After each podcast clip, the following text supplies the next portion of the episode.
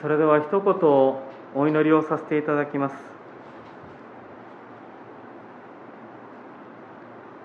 愛する天の父なる神様尊い皆を心から賛美をいたします。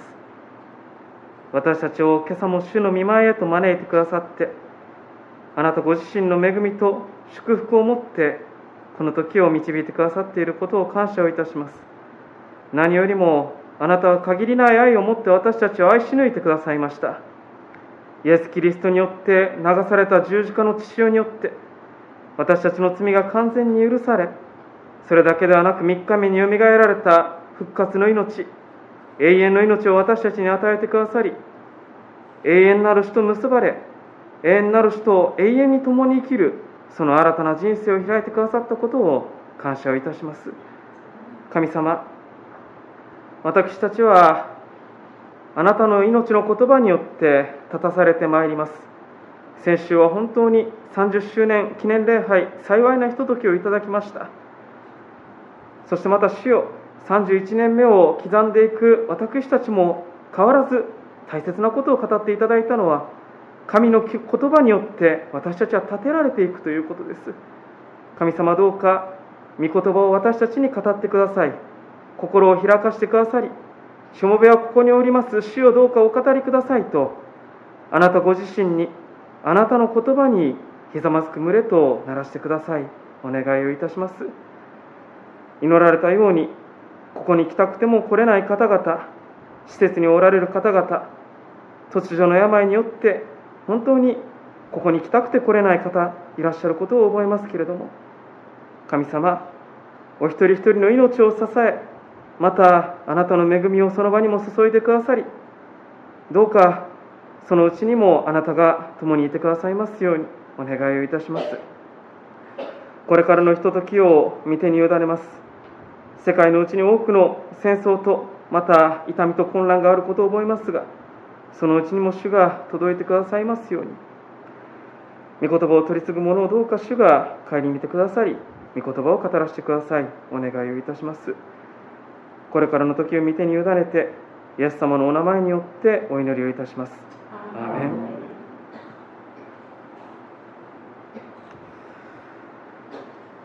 先週は幸いな30周年記念礼拝を持つことができました。ご奉仕くださった宇山先生とまた明福先生誉先生と明福先生との交わりであったり30年間の思い出を振り返る幸いなひとときをいただいてまあ私たちも30年間の手があの写真を集めていただいたのをさーっと見たんですけれどもやっぱり30年というのはやっぱりしっかりした歴史だなと思わされて本当にそこを振り返る機会がいただけたことも感謝していました。ただそれにも増して、まあ、私自身が感謝して受け止めたことは何かというと先生を通して語られた神様の言葉でした。先生は生きた信仰と題して私たちにお語りくださいました。あのアブラハムが故郷ウルから未開の地に向かわなければならない時行くか帰るかそこが問われる中で生ける神様は神様の言葉を通してアブラムに再出発の機会を与えてくださったんだ。神の言葉が私たちに再出発の機会を与えてくれる。それだけではなくてアブラムは神様に従いそして神に従う者として変えられていった。まさに性別と祝福というポイントで先生は語ってくださいました。私たちは自分自身の弱さを認め生きておられる神様により頼んで神様が進ませてくださる道を31年目も刻んでいこう、まあ、そういうふうな励ましをしていただいたと私は受け止めております。で生きた信仰それは生きておられる神様まさに生きておられる神様を仰ぐ信仰である。そう言われたような気がするんですがしかし私自身が問われたことです。これはもうまさに私自身が問われたことですけれどもあ私の信仰は生きていただろうかということです。そしてまた同時に思わされることはあだからこそ生きた信仰に歩みたいということです。生きた信仰に歩みたいということです。誤解がないように言いますけれども私たちはあの生きた信仰生きていただろうかということを言われてああ自分の信仰は生きてなかったんだダメなんだってことをあの過剰に否定する必要はないと思うんですね。私たちはそれぞれ生ける神様を信じています。生ける神様ご自身が私たちを導き招いて御子イエス様の十字架によって私たちを神の子としてくださいました。これは事実です。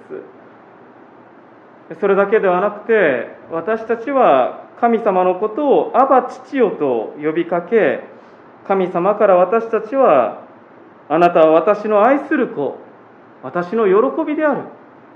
そう語りかけ続ける。そのような歩みへと私たちは入れられているわけです。ですからそういう点では私たちは神の子なんですね。で生きた信仰を持っていると言えるわけです。しかしながら私自身が問われたことはこの交わりがいかに容易に崩れてしまう自分だろうかということを思わされたわけです。つまり神様は私たちへの言葉私たちへ語られる御言葉私たちに語ってくださる言葉は変わらない。ずっと変わらずに私はあなたあなたは私の愛する子なんだ。私の喜びなんだ。そのように私はあなたを扱っている。そう言ってくださるのですけれどもしかし私たちの周りでそれこそ嵐が起きるときに自分の心の中に自分自身の疑いの声が占めてしまうときにああ本当にどうなるんだろうか。私はもっとこうしなきゃいけなかったんじゃないだろうか。こうあらねばならなかったんじゃないだろうか。そういう声が私の中を私の心の中を占めるときに私は本当に神様の語りかけに耳を開くことができていただろうか。いやむしろ聞いては次の瞬間にかき消されるような声になってしまっていたのではないだろうか。しかし再度思わされることは神様が私たちに語りかける言葉それはその程度のものだったのだろうか。そうではないと私は思いたいんです。アブラハムはアブラムは主の告げられた通りに出て行った。創世紀の12章の4節にありました。アブラムが語りかけられた言葉にアブラムは神様が語りかけてくださった言葉にある種人生をかけてその全てをかけて従っていったということです。そこには何か私はやっぱりまあ見とれる姿があるんです。全てが揃っているわけではない。問題がないわけではない。一寸先が見えているわけでもなければ明日はどこへ行くかもわからない。しかし神様が言われるんです。私がいるよと。私があなたと共にいるんだと。ここに確かに私はいる。そしてアブラムは知っています。神は良いお方である。だから全てをすべ収めておられる神様に自分をかけていく神の言葉にかけていく？そのようなアブラムの姿を、まあ、私は見せていただいたような気がいたしています。でそのような姿を私は今朝読んでいただいたこのステパノのうちにも見るような気がするんです。以前少しお話をしましたがこの使徒の働きのステパノというのは初代教会で最初の殉教者となった人物です。初めて主を信じ信じ抜いて命を奪われた人です。これは当たり前のことではないでしょう。命を奪われるに至るまで神にご自身自分自身をかけていった。私自身を含めて命を落としてまで神様あなたの言葉に従い続けます。本当にそう言えるのか？そう言われると正直申し上げます。私はあんまり自信がないかもしれない。そのぐらい実は揺さぶられることだと思うんです。であるならば今朝見たいのはなぜステパノはそこまで進んでいったのだろうかということです。決して彼と同じように歩むことができるというわけではありません。しかし彼が歩んでいく中で見ていたものを私たちはやっぱり見ていきたい。それがある種生ける信仰そのようなところにもつながるような気がします。先に少しだけ結論的なことを言ってしまいますと彼は死を目前として死への恐れ以上のものを見ていた。死を目前として死への恐れ以上に彼を捉えて離さないお方を見ていたわけです。今朝の中心聖句を先に読んでしまいますと今日は中心に55節から56節を挙げさせていただきました。7章の55節から56節。しかし精霊に満たされじっと天を見つめていたステパノは神の栄光と神の右に立っておられるイエスを見て見なさい天が開けて人の子が神の右に立っておられるのが見えますと言ったと。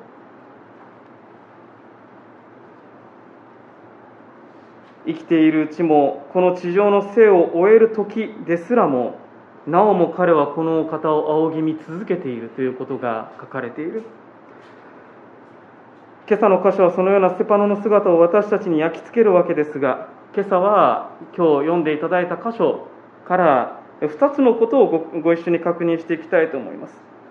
一つはステファノがこの7章で語っているステファノの説教と言われるものが一体何を言っているのかということです。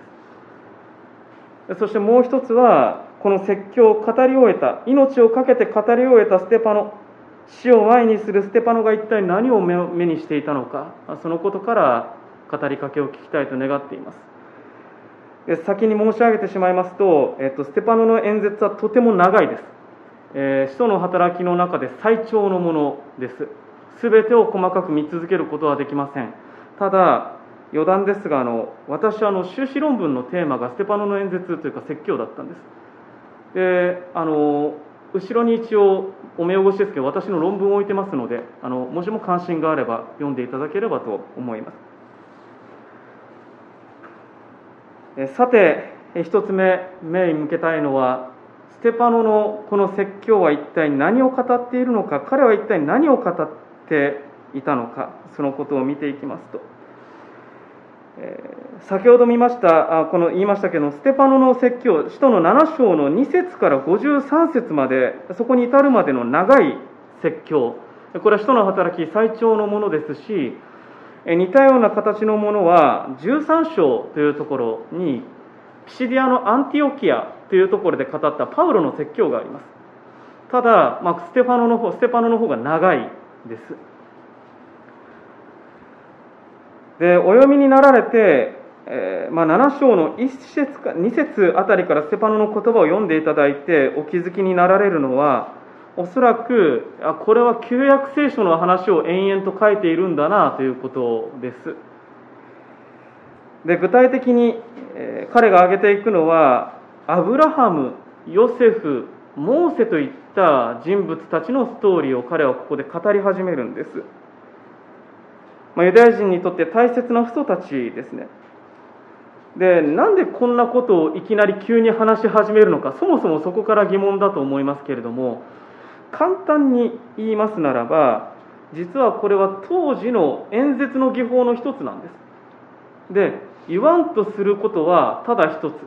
それはかつてイスラエルの歴史において起きたこんな悲惨なことがあったそしてそれが今ここで起きているということを彼は言おうとしているんです。かつてイスラエルの歴史の中でこんな悲惨なことがあった。そしてそれが今あなたたちの目の前で起きているということを彼は言おうとしているわけです。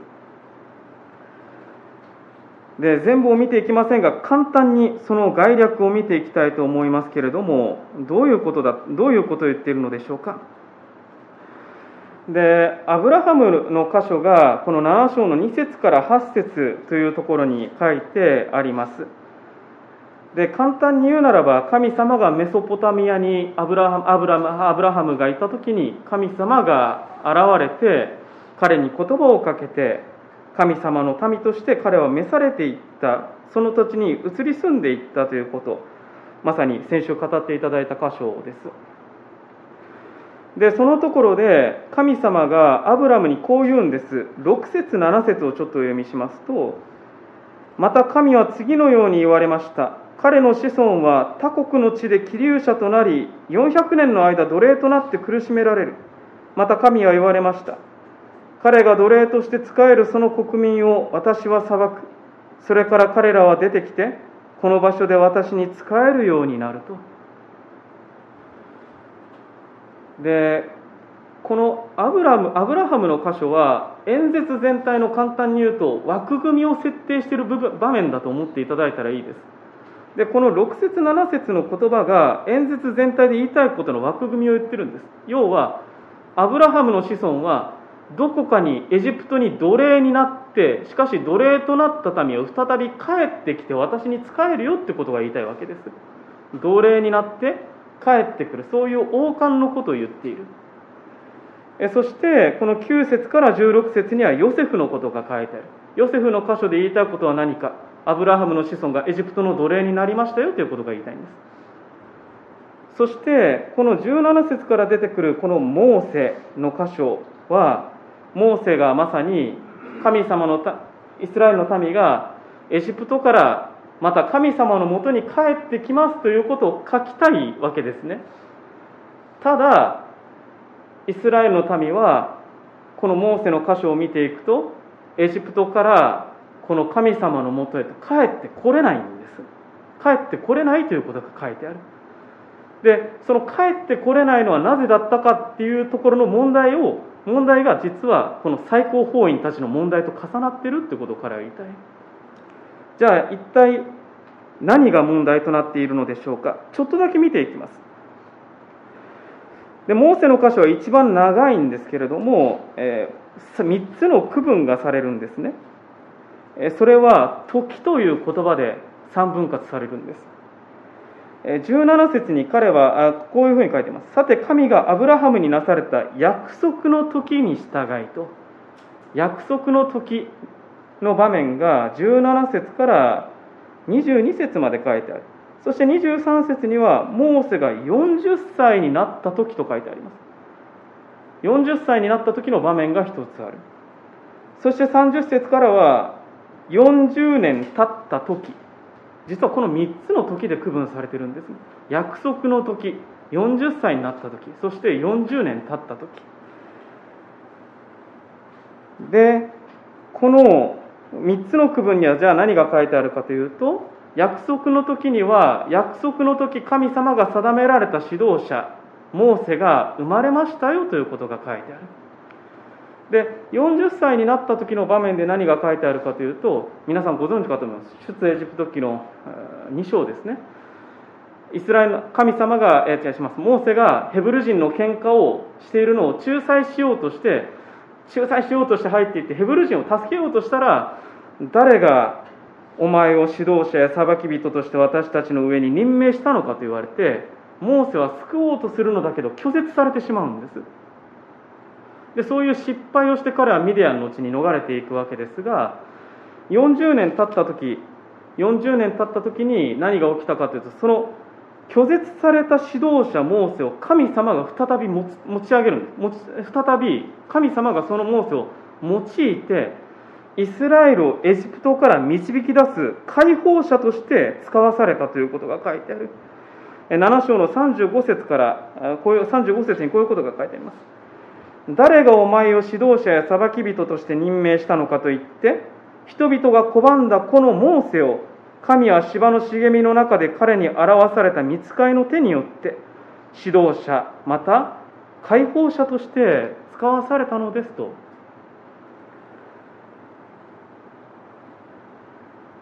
でこのように神様が一度拒絶されたモーセを解放者として使わされた。でご存知の通りこれが出エジプトという出来事になるわけですけれどもしかしこの後見ていくならば何が書いてあるかというとあの金の孔子事件が書いてあるわけです。そのように神様が立てた解放者指導者であるモーセを民は再び拒絶をしてしまった。そして再び拒絶する時に彼らは金の子牛という偶像を立てて金の子牛を偶像としてそれで拒絶をしたということが書いてまあ、神様よりもモーセよりも金の格子が神だと信じて彼らはそれを拒絶した。そしてその拒絶をした結果彼らはバビロンという地に捕らえられて滅ぼされてしまったバビロン捕囚のことがこの42節43節のところで書いてある。でこのような歴史が一体最高法院のこの状況と何が重なるのか2つほどの接点を言いたいと思いますが一つはステパノの演説では明らかにこのモーセとイエス様を重ねて彼は語ってるんです。モーセは一度拒絶されるんです。で同じようにイエス様も一度拒絶されるんです。あの十字架によって。イエス・キリストは一度拒絶をされた。しかしその拒絶されたモーセを再び神様はご自身の解放のためにまさにエジプトからその奴隷から解放するためにモーセをもう一度立てて用いた。それと同じように神はイエスをよみがえらせた。よみがえらせて天に昇らせて神この王とされた。でそれはまさにこの罪の奴隷からあなた方を解放するため使わされたわけです。しかしもう一つの接点があります。それはイスラエルの民がかつて金の格子を偶像として拝んでモーセを拒絶したように最高法院そしてそこの民は、まあ、言ってしまうとエルサレム神殿という神殿、まあ、前回ちょっとお話をしましたが富を集めるシステム彼らのお金の元になっている。エルサレム神殿というものをあなたたちは偶像としてしまってその結果よみがえり今あなた方を悔い改めさせるために語られているイエス・キリストを再び拒絶している。二度同じようにあなたたちはイエスを拒絶している。そういうことを語っている。そのようなことが言われる。そしてこのステファノの説教の中ではこの偶像として偶像礼拝をした結果バビロンによってこの民が崩壊すると言われますけれども実はエルサレムはこのステパノの時代から考えるならば30年後にローマ帝国によって破壊されます。同じ歴史をあなたたちは繰り返している。そして最高法院をそしてこのステパノと語っていうのは大祭司なんです。最高法院のトップなんです。最高法院のトップである大祭司。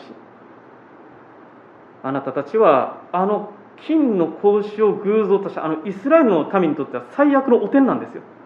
神を否んで金の格子を偶像としたというのは彼らにとって最悪の失敗の歴史なんです。でもそれに今あなたたちは陥っているということをステファノは言うんです。これは厳しい批判です。痛烈な批判。でもこれは5章の29節から32節というところにあの前回使徒の働きの箇所を読んだ時にも見ましたけれども使徒たちが最高法院の前ではっきりと批判をしますね。人に従うよりも神に従うべきですと。このイエスを神はよみがえらせてイスラエルを悔い改めさせ罪の許しを与えるためにこのイエスを導きてまた救い主としてご自分の右に挙げられました。そのような批判をして最高法院は人たちに対する殺意が芽生えたわけですがガマリエルによってとどめられる。ガマリエルは言いました。このな彼らがしている働きがイエスの名による印が本当に神からのものならば滅ぼすことができないしそれを否定したら私たちも神に敵対するものになってしまう。でもステパノが語り直す。同じことを批判する。もっとさらに痛烈に批判する。そして彼が加えていることはイエス・キリストは神から出ているということ。ですその結果一度とどめられた殺意がステパノによって実現をしてしまう。ステパノは石打ちで殺されてしまう。そのような流れがこの人の働きの言葉の中にある。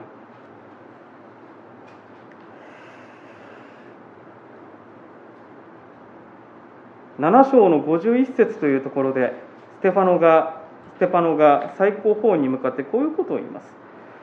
うなじを固くする心と耳に割礼を受けていない人たち。あなた方はいつも精霊に逆らっています。あなた方の先祖たちが逆らったようにあなた方もそうしているのですと。ルカの福音書ではそうですけれども神様の働きを主導されているのは精霊様なんですね。精霊なる神様がこの福音書の物語を進めそしてそれだけではない。今私たちを進めている精霊様。しかしあなた方はいつも精霊に逆らっていますと。一番精霊に聞き従わなければならない。あなたたちが精霊に逆らっている。そういう痛烈な批判をここでなします。このステパノの批判の大胆さある種彼はまあ御顔は天使のようだったということが書かれてあるわけですけれども。しかしその鋭さそこに驚かされます。相手は最高法院なんです、まあ、簡単に言うならば手向かったらいつでもステパノの命を奪える人たちです。しかしその人たちに彼はこの上もない痛烈な批判を加え大胆に語るべき言葉を語りきった。まさに人に従うよりも神に従うべきですという言葉を字で生き抜いたそれがステパノのこの姿に表されているところです。さてちょっと長ったらしいあの 長い説教の話をしましたけれどもでこの大胆なこの大胆さには代償が伴いました。最高法院をはじめその場にいた人々はまさにこの54節を見ますと腹渡が煮え返る思いでステパノに向かって歯ぎしりをしていたというこの上ない怒りをステパノに対して向けていました。そこにはいろいろな感情が混ざっていたでしょう。憎悪であったり嫉妬であったり妬みであったり。しかしながらステパノはそのような大胆な語りをした後周囲から向けられる目線周囲を囲んでいる彼への怒りその中で彼は天をじっと見つめていたと言われるわけです。天をじっと見つめていた。しかし精霊に満たされじっと天を見つめていたステパノは神の栄光と神の右に立っておられるイエスを見てと語られます。じっと見ていたというのはこれは元の言葉は本当にそういう言葉なんです。じっと注意深く天を見つめ続けていたという言葉です。なぜ彼は天を見つめ続けるのでしょうか？それは使徒の働きの一章の9節に書いてあるとおりです。天にイエスが昇られたからです。イエスが天におられるからです。いや神の右に挙げられたイエスが天においてその支配を成しておられるから。神の右に座して王となられたイエスがいる。この周囲を取り囲む最高法院が自分に襲いかかってくる殺意が実はステパノを支配する力ではない。天に私の王がいる。ステパノ自分自身を支配できるお方はこのお方だけなんだということを彼は言わんが言わん言わんとするかのようにじーっと天を見つめる。しかしこの視線の先にある光景はもっと驚くべきことでした。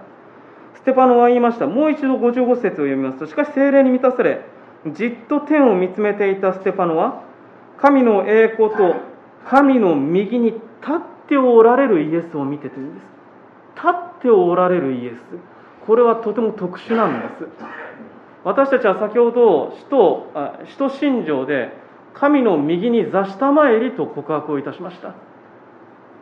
通常天に昇られて王となられた方神の右に座されるんです。座られるんです。王というのは座ってるんです。でもここでイエスが立っておられるのが見えると彼は言うんです。でこの立っているというのはいろいろな解釈がある。ただ一つ研究されているのはこれは大祭司の姿ではないか。王だけではなく大祭司イエスの姿を表しているのではないか。そう言われる箇所でもありますけれども私はそれだけではないと思う。ステパノが天をじーっと見つめたように天におられるイエス様が王座から立ち上がり身を乗り出して殺意に囲まれるステパノを今にも殺されんとしているステパノをイエス様ご自身もまたじーっと見つめられたそういう光景ではないかなと思うんです。イエス様もじっとステパノを見つめている。そしてステパノは言います。見なさい天が開けて人の子が神の右に立っておられるのが見えますと。見なさい。見なさいと言います。これはある種ステパノの最後の宣教です。見なさい。周囲の人たちに言ってるんです。見なさい。見なさい。そこには復活し神の右に天に昇り上げられ今も生きて世界を治めておられる誠の王イエスがそこにおられるではないか。見なさい。死をも打ち破り私たちにも永遠に神と結ばれる命を与えられた御子イエスがあそこに立っているではないか。見なさい。天を開いてまでして地上にまで下ってきて今もご自身の見業を必ず成し遂げる神。神から出たことは決して滅びないと言わしめる神があそこに立っているではないか。見なさい。見なさいとステパノはその周囲の人々に招くわけです。私たちが普段目にするものって一体何でしょうか、えー、美しい景色や、まあ、麗しい人間関係家庭友人関係職場そうであればと心から願いますがしかしそれだけではないはずです。生きていく中で私たちは見たくもないものを見ることがあります。不条理に襲いかかってくる困難や病というものがありますしまた見たくもないのだけれども時に私たちは人間の本性に触れることがあります。怒り恐れ妬み恨みそして暴力と殺人。私たちはそれを見ることがあります。それを目にするときに私たちの心は痛みます。そしてそのような嵐に私たちもまた振り回されます。周に吹きすさぶそのような光景を見て私たちは目に見るものに心が奪われます。心が揺さぶられます。ああ私の人生もどうしようもないんだ。私たちはそう思うかもしれません。しかし今朝はこの光景だけを目に焼き付けていただけたらいいと思うのです。ステパノは天を見上げていた。天を見上げていた。なぜなら天は開かれていたからです。天は開かれていたから。そこに主は身を乗り出して立たれているのです。身を乗り出して立っている。なぜならステパノはどうでもいい一人ではないからです。神様からすれば。どうでもいい一人じゃないんです。私たち一人一人をそうですけれども神にとってステパノは大切なこれは私の愛する子。私の喜びだからです。ステパノはそういうふうに見つめられてイエス様に身を乗り出されてまさにこの今倒れんとしているところをじーっと見つめられてどうなっていくのかとイエス様が見つめておられる。身を乗り出して立たれる主それは私たちを案じる姿なのかもしれません。大丈夫かと。本当に大丈夫か？いや私がそれを助けると手を伸ばされることもあるかもしれない。しかし同時に私たちが覚えなければならないことは私たちはさまざまな嵐を通りながらもいつかは互いにこの地上の生を終えるということです。確実に私たちはこの地上の生を終えるということです。しかしそのところにもイエスは立っておられる。身を乗り出して三国の入り口で待ち構えるかのようにイエスは王座から立っておられる。そこに主がおられるんですね。この箇所から私たちは一つのことを覚えたいわけです。それは天が開かれているということです。天が開かれている。ステパノは見なさいと言いました。見なさいと言った時に周囲の人たちは手を見て何か見えたでしょうか？いや見えてなかったかもしれない。わからないです。ステパノにしか見えてないところがあったかもしれない。神を仰ぎ神の語りかけを聞いているステパノにしか見えてない光景があったのかもしれません。でもそれは死を知る者たちだけが見ることのできる光景なのかもしれない。天は開かれている。神が天を開いて私たちに語りかける言葉があるんです。私の愛する子私の喜びである。そう天を開いていつも語っておられる神の姿がある。その時に私たちがたとえ四方が囲まれていて自分自身が分からなくなっていて自分の支柱に収まらない問題に巻き込まれていたとしても天は開かれているということを言ってるんです。天は開かれている。それはあなたを怯えさせるそれらがあなたを支配するときにその支配は偽りであると私たちに告げるんです。あなたを支配できるのはこの世の恐れではない。あなたを支配しているのは誠の王イエス・キリストだけである。神に握られている。あなたは私の愛する子。私の喜びだと言われている。そしてもう一つ天が開かれているのは私たちが私たちの誰しもがその命を尽きる時にも私たちが天にあのイエス様のもとにイエス様を地上から見つめるだけだったあのところに私もあそこに迎え入れられていくという確かな希望がある。私たちはそこで主に相まみえるそのことが言われている。その場所に迎え上げられるために天は開いているんですね。しかし精霊に満たされじっと天を見つめていたステパノは神の栄光と神の右に立っておられるイエスを見て見なさい天が開けて人の子が神の右に立っておられるのが見えますと言った。祈祷会でもお話をいたしましたけれども、えーと、宇山先生とちょっとだけ、あの終わった後ゆっくりしゃべりまして。えその中で私と先生の共通項の一つはあの川原崎明という先生にとてもお世話になったということでした。で川原崎先生が、まあ、私と宇山先生両方に教えてたのでよく言ってたのかもしれませんけどよく言われたのは信仰というのは視線だよって言われてます。信仰というのは視線だよと。私たちの信仰それは清めもそうかもしれませんが信仰というのは結局のところあなたは今どこを見てますか？ですよと。